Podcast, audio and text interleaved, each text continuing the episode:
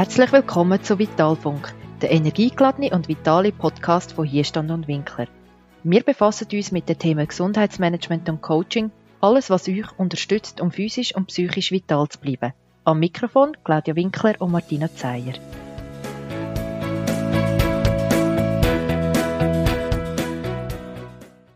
Ja, herzlich willkommen zu einer neuen Episode auf unserem Podcast Vitalfunk. In unserem Leben begegnen wir immer wieder kleineren oder größeren Lebenskrisen und ist oftmals dann ein Wendepunkt, wo uns vor Herausforderungen stellt, wo wir vielleicht nicht gerade wissen, wie wir damit umgehen sollen. Die Veränderungen kommen oftmals auch unerwartet und manchmal werden sie auch einfach von außen an uns hergetragen und es überfordert uns in dem Moment einfach nur. Das Gewohnte, was wir so gerne haben, ist plötzlich nicht mehr so, wie es vorher war und wird in näherer Zukunft vielleicht auch nicht mehr so möglich sein. Je nach Schwere von dieser Veränderung oder Herausforderung kann sie uns auch vollständig aus der Bahn rühren. So eine Veränderung kann beispielsweise eine schwere Krankheit, ein Tod von einem geliebten Menschen, die Insolvenz vom eigenen Unternehmen oder Schwierigkeiten in der Partnerschaft, aber auch Veränderungen, wo wir bewusst für uns entscheiden, oder Rückschläge oder einfach eine neue, intensive Erfahrung können Turbulenzen in unserem Leben mit sich bringen. Also Du siehst, es gibt ganz, ganz viele Möglichkeiten, wie so eine Krise in unserem Leben kann entstehen Was alle von diesen Möglichkeiten gemeinsam haben, ist, dass wir uns überfordert fühlen, dass wir uns verloren fühlen und dass wir vielleicht im ersten Mal gar nicht wissen, was wir machen sollen. Salti funktioniert nicht mehr so, oder wir möchten es bewusst nicht mehr, aber wir wissen noch nicht, was Neues ist. Wie gehen wir mit so Krisen um? Was können wir in so einem Moment tun und ist vielleicht Resilienz die Lösung für das? Über das reden Claudia und ich in dieser Podcast-Episode und zeigen Einblick, wie wir mit schwierigen Lebenssituationen umgehen und welche Tipps sich in der Praxis auch in der Arbeit mit unseren Klienten bewährt haben. Und jetzt wünsche ich dir viel Spaß mit dieser Podcast-Episode. Ja, Claudia, im Intro haben wir schon erwähnt und wir sagen es ja auch immer in unseren Resilienz-Workshops beispielsweise, Krisen gehören zum Leben. Und trotzdem haben wir uns entschlossen, wir wollen dem jetzt mal äh, Podcast-Episode widmen und uns mit dem Thema Krise auseinandersetzen. Was macht es bei dir oder was denkst du darüber, wenn wir so sagen, Krisen gehören zum Leben? Also ist ja das, was wir eigentlich auch in, der, in unseren Resilienz-Workshops oder auch grundsätzlich immer wieder unseren Klienten sagen, dass Krisen, schwierige und herausfordernde Situationen zum Leben gehören. Und wir entscheiden, wie wir damit umgehen. Ich, für mich, äh, die Erfahrung gemacht, dass es relativ plakativ ist und einfach gesagt, dass das immer in der Eigenverantwortung ist, wie wir mit Krisen umgehen und wir entscheiden, wie wir damit, also wie wir es handeln. Ich glaube, es ist wichtiger, dass wir entscheiden können, welche Herausforderungen dass dann welche Massnahmen auch brauchen und was dann hilfreich kann sein. Wer kann mich in dieser Situation unterstützen oder beraten oder begleiten? Und nicht, dass ich einfach alles immer muss wie können äh, angehen und das mit dem können sich selber entscheiden. Das, ja, das hängt vielleicht auch davon ab, wer und was habe ich zur Verfügung und gibt mir einerseits eine Reflexion und andererseits auch eine Unterstützungsmöglichkeit. Was meinst du? Was ist es denn für dich oder wie siehst du das mit der Resilienz und, und halt auch, ja, dass wir selber entscheiden, wie wir damit umgehen? Was ist deine mhm. Erfahrung da drinnen?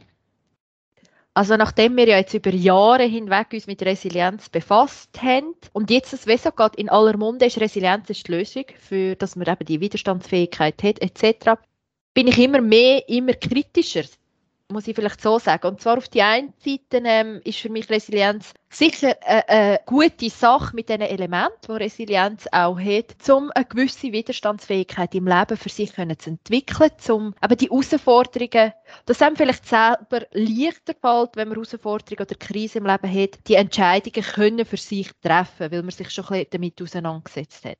Auf die andere Seite ist es für mich wie so auch, wie du gesagt hast, zu plakativ. Also Resilienz aus meiner Sicht und aus meiner Erfahrung hilft in dem Moment, wo die Krise eintrifft, eigentlich nicht wirklich viel. Für mich ist viel wichtiger, egal ob jetzt das Resilienz ist oder nicht Resilienz, dass man sich in seinem Leben damit auseinandergesetzt hat, wo habe ich mein Unterstützungsnetzwerk, so wie es du auch gesagt hast.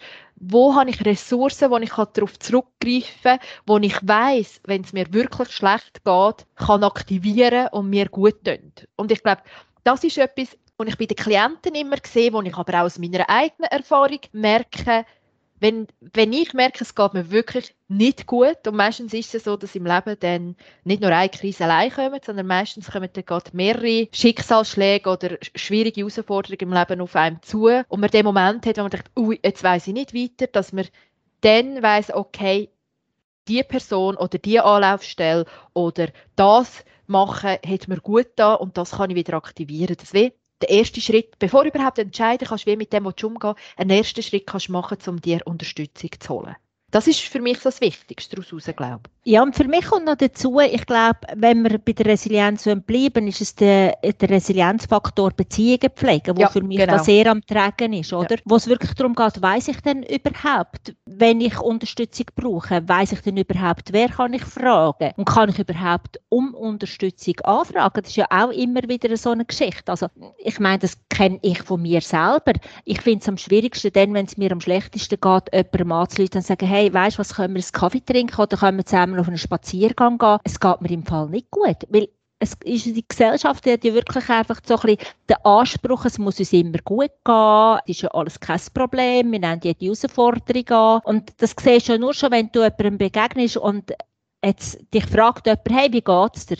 Probier mal zu sagen, es geht mir nicht gut. Mhm, das mhm. lässt ja eigentlich. Mhm. Also, ich habe die Erfahrung gemacht, dass man dann sehr gerne auch über das weggeht. Und es geht ja nicht darum, dass man dann jammern ich mhm. will das nicht unter den Aspekt tun. Mhm. Sicher gibt es Menschen, die da vielleicht eine tiefere Toleranzgrenze haben und sich gerne mitteilen. Aber so ernsthafte Krisen und, und schwierige Situationen zu meistern, ich glaube, das braucht eine hohe, hohe Latte, um dann wirklich auch Unterstützung einfordern. Und darum finde ich es auch wichtig, dass man dann halt wie von außen, ich meine, wir alle haben das Umfeld, oder? Dass man halt von außen auch anschaut und sagt, hey, ich habe das Gefühl, dir geht es nicht so gut.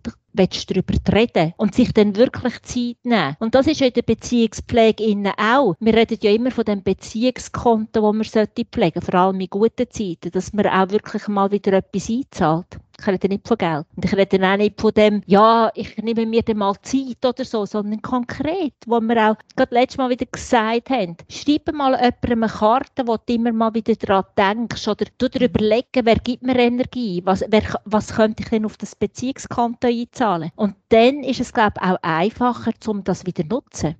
Weißt du, das finde ich aber ganz ein wichtiger Teil in dem. Das fällt mir immer mehr auf also auch wenn äh, ein, äh, ein Element von der Resilienz ist ja da das positive Weltbild und positiv, also Selbst- und Fremdbild. Im Sinn von auch die Überzeugung haben, wieder aus dem können rauszukommen und dass es schon gut kommt und irgendeinen Sinn hat. Das ist ein bisschen einfach und lapidar schnell zusammengefasst. Und auch wenn man das hat, die Zeit, bis der Weg gegangen ist, die ist trotzdem schwierig und die tut trotzdem weh und die geht einmal zur Substanz.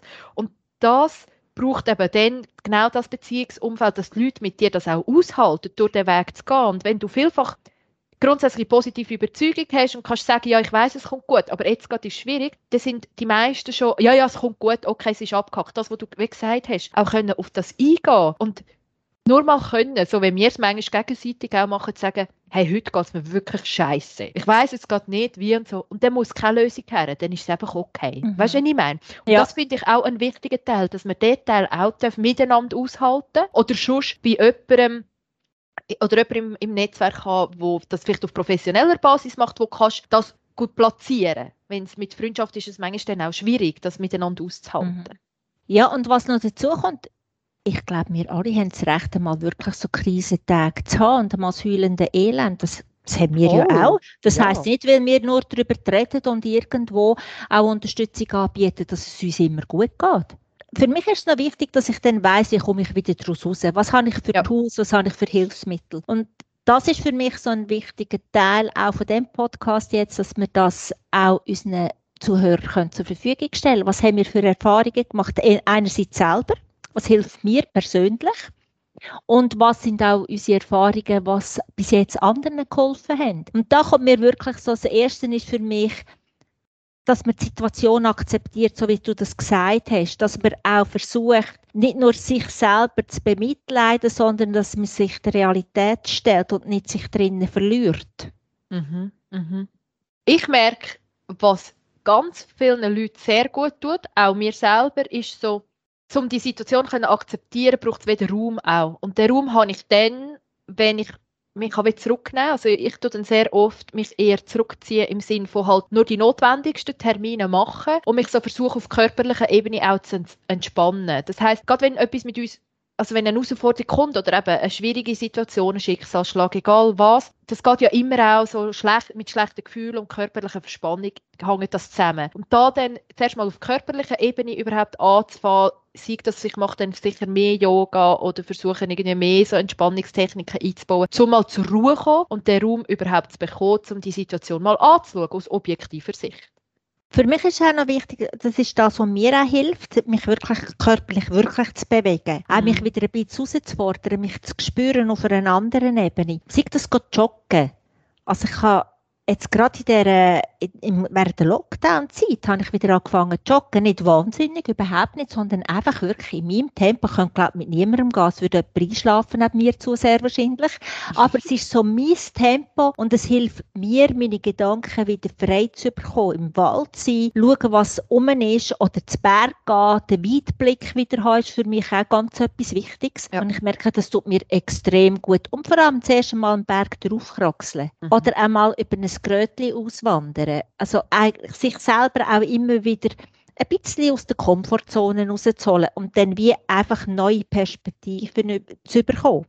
Ich glaube, auch dann erst kannst du dich nachher wirklich entspannen. Also es braucht wie so beides, dass man ja in Bewegung, in körperlicher Bewegung bleibt, weil das haltet einem auch gedanklich in Bewegung, oder? Mhm. Was für mich noch so ein Punkt ist, gell, wir sagen jetzt, was wir zur Verfügung haben, aber das ist halt dann auch wichtig, dass man sich all die Sachen aneignet, wenn es einem eigentlich gut geht. Und nicht das Gefühl hat, in einer Krisensituation hat man das dann alles zur Verfügung. Ich finde es auch wichtig, dass man sich wie eine so eine Toolbox macht, oder mhm. eine Krise, ein Krisenkästchen oder so etwas, wo man genauso auch die Sachen mal aufschreibt. Und was hilft mir denn, wenn es mir nicht gut geht? Was sind denn Sachen, die mir besonders gut tun? Manchmal hilft es, wenn drinnen steht, ist es Täfeli Schocke zum Beispiel, oder? Oder ähm, mach mal mit Freunden ab oder Leute deiner Großmutter an. Oder weißt, so ganz banale Sachen, die einem, glaube gar nicht in den Sinn kommen, wenn man dann so halt in diesen Krisensituationen steckt. Mhm. Absolut. Also das ist auch das, was ich ganz am Anfang gemeint habe, mit, auch wo dann wieder eher so in Richtung Resilienz geht, das bringt nichts, wenn man es einfach dann geht, wenn aufbauen, wenn wir es brauchen, sondern ich glaube, es ist wirklich wichtig, dass man sich vorab mal damit auseinandersetzt, hey, was sind meine Ressourcen, die ich habe, wenn im Moment gerade gar nicht mehr geht. Mhm sicher auch versuchen, wirklich sich so viel Ruhe zu gönnen, dass man auch genug Schlaf hat. Ja. Und da finde ich wichtig, das vergisst man immer wieder, dass man Schlafhygiene betreibt. Weil gerade wenn man schwierige Situationen hat, ist ja eigentlich halt auch der Schlafrhythmus viel gestört. Und Schlafhygiene ist so ein bisschen wirklich etwas, weiss ich denn überhaupt, dass ich für einen Schlafrhythmus habe? Man hat dann immer das Gefühl, man muss am Abend um 8 Uhr schon ins Bett. Aber wenn ich wenig Schlaf brauche, ist das das Schlimmste. Ich bin nämlich am, am Nacht am Eis wach. Dass man nicht immer am Handy ist oder Fernsehen schaut, sondern vielleicht halt wirklich Kerzen anzünden, das Duftlämpchen, räuchern, ähm, ein feines Tee, dass man wirklich sich so Ritual tut aneignen. Ein Entspannungsspaziergang am Abend, wo man auch weiss, das tut halt wirklich auch die, die Hormone, die halt uns belastet, auch wieder ein bisschen ausregulieren.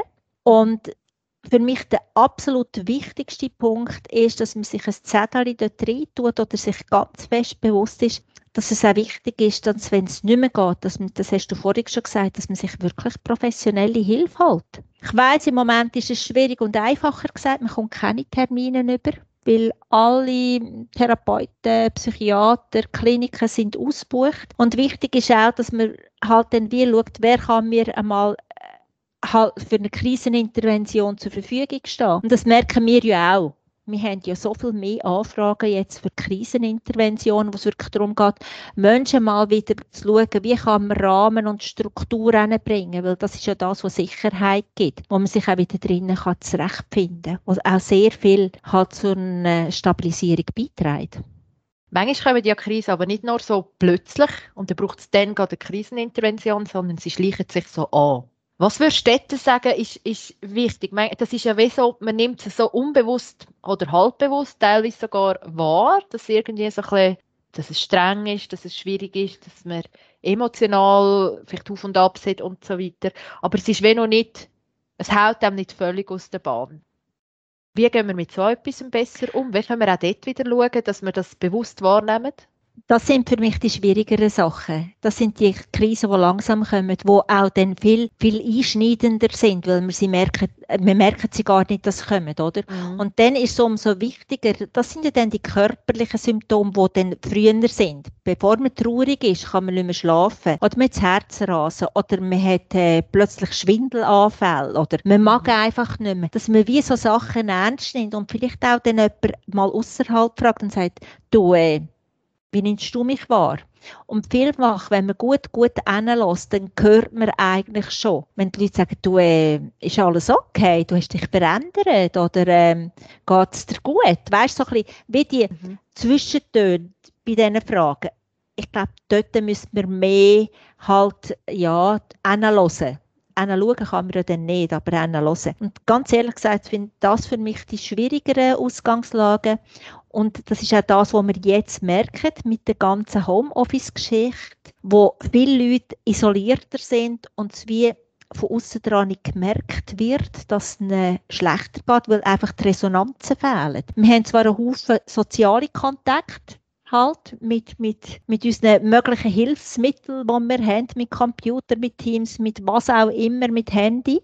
Und gleich fehlen die physischen Kontakte, wo man jemanden auch spürt, wo man die Resonanzen spürt, wie es jemandem wirklich geht. Und das ist ja auch der Grund, weil, wo wir Krisenintervention oder wenn jemand bei uns kommt, dass wir auch wieder versuchen, vor Ort zu machen nach Möglichkeit, dass wir die Leute genau dort können abholen können. Nämlich nicht nur, was wir hören, sondern auch, was wir sehen und was wir wahrnehmen.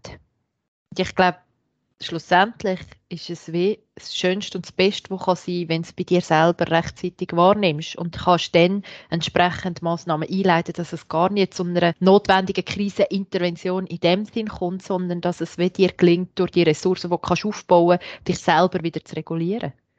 Mhm. Ja, und nein, ist wirklich so zum Sagen, Krisen gehören halt wirklich zum Leben. Und wir können ganz viel daraus lernen. Nur in dem Moment sehen wir das nicht. Und wenn wir auch nicht sehen, ich finde das immer ganz schwierig, wenn dann Leute sagen, jede Krise ist eine Chance. Oh Gott, das kann ich gar nicht mehr hören. Aber es muss zuerst mal ähm, verschmerzt werden. Und ja. zuerst mal auch können die Ressourcen einsetzen, dass man eben ja. vielleicht daraus eine Chance sehen ja, und meistens sieht man ja das dann vielleicht irgendwann und vielleicht auch gar nicht. Genau. Und äh, ja, das ist auch okay, glaub, ja. dass es einfach ja. schwierig ist oder ja. war im Nachhinein. Genau. Martina, ja. du bist verantwortlich für das heutige Zitat. Hast du etwas gefunden? Ja, ich habe so etwas von Charlie Chaplin gefunden. Und zwar geht es so ein bisschen in die Richtung, eben, dass Krisen zum Leben gehören, Gelassenheit entwickeln und, und das alles darf sein, so wie es ist. Und er sagt, also der Charlie Chaplin, als ich mich wirklich selbst zu lieben begann, habe ich verstanden, dass ich immer und bei jeder Gelegenheit zur richtigen Zeit am richtigen Ort bin und dass alles, was geschah, richtig ist. Von da an konnte ich ruhig sein. Heute weiß ich, das nennt sich Vertrauen. Und ich finde das sehr, sehr schönes Zitat, weil es auch darum geht, einfach Vertrauen in das zu haben, wo ist und wo sich gerade zeigt. Ja, du siehst, Schönreden bringt nichts, alles nur positiv gesehen auch nicht. Krisen und Herausforderungen gehören zu unserem Leben. Ich würde sogar sagen, zu einem guten Leben. Weil wir können daraus wachsen und viel über uns selber lernen. Aber Krisen und Herausforderungen rühren uns halt doch auch ganz oft aus der Bahn und müssen verschmerzt werden. Und es tut weh und es ist nicht einfach und es ist unglaublich anstrengend. Wir hoffen darum, du hast ein paar spannende Inputs und Tipps bekommen, was du dann in solchen Situationen kannst machen kannst. Wir wünschen dir, dass es dir gelingt, rechtzeitig Ressourcen für dich aufzubauen und dass du die kannst nutzen falls es dich eben mal brauchst. Und hoffen, dass du von unseren Tipps etwas zumindest hast können mitnehmen und in dein Notfallböckchen rein tun. Und wenn gar nichts mehr geht, dann melde dich unbedingt bei uns. Wir unterstützen dich gern. Und denk dran, wie es der Charlie Chaplin sagt, hab Vertrauen ins Leben und in alles, was kommt, weil das genau richtig ist, so wie es kommt. Denn so ein Vertrauen ins Leben kann einem ganz viel Ruhe schenken. Danke vielmals fürs Zuhören. Wir hoffen, du hast wirklich ein paar spannende Inputs bekommen und hast dein Notfallköfferchen gepackt und brauchst es hoffentlich ganz, ganz, ganz selten.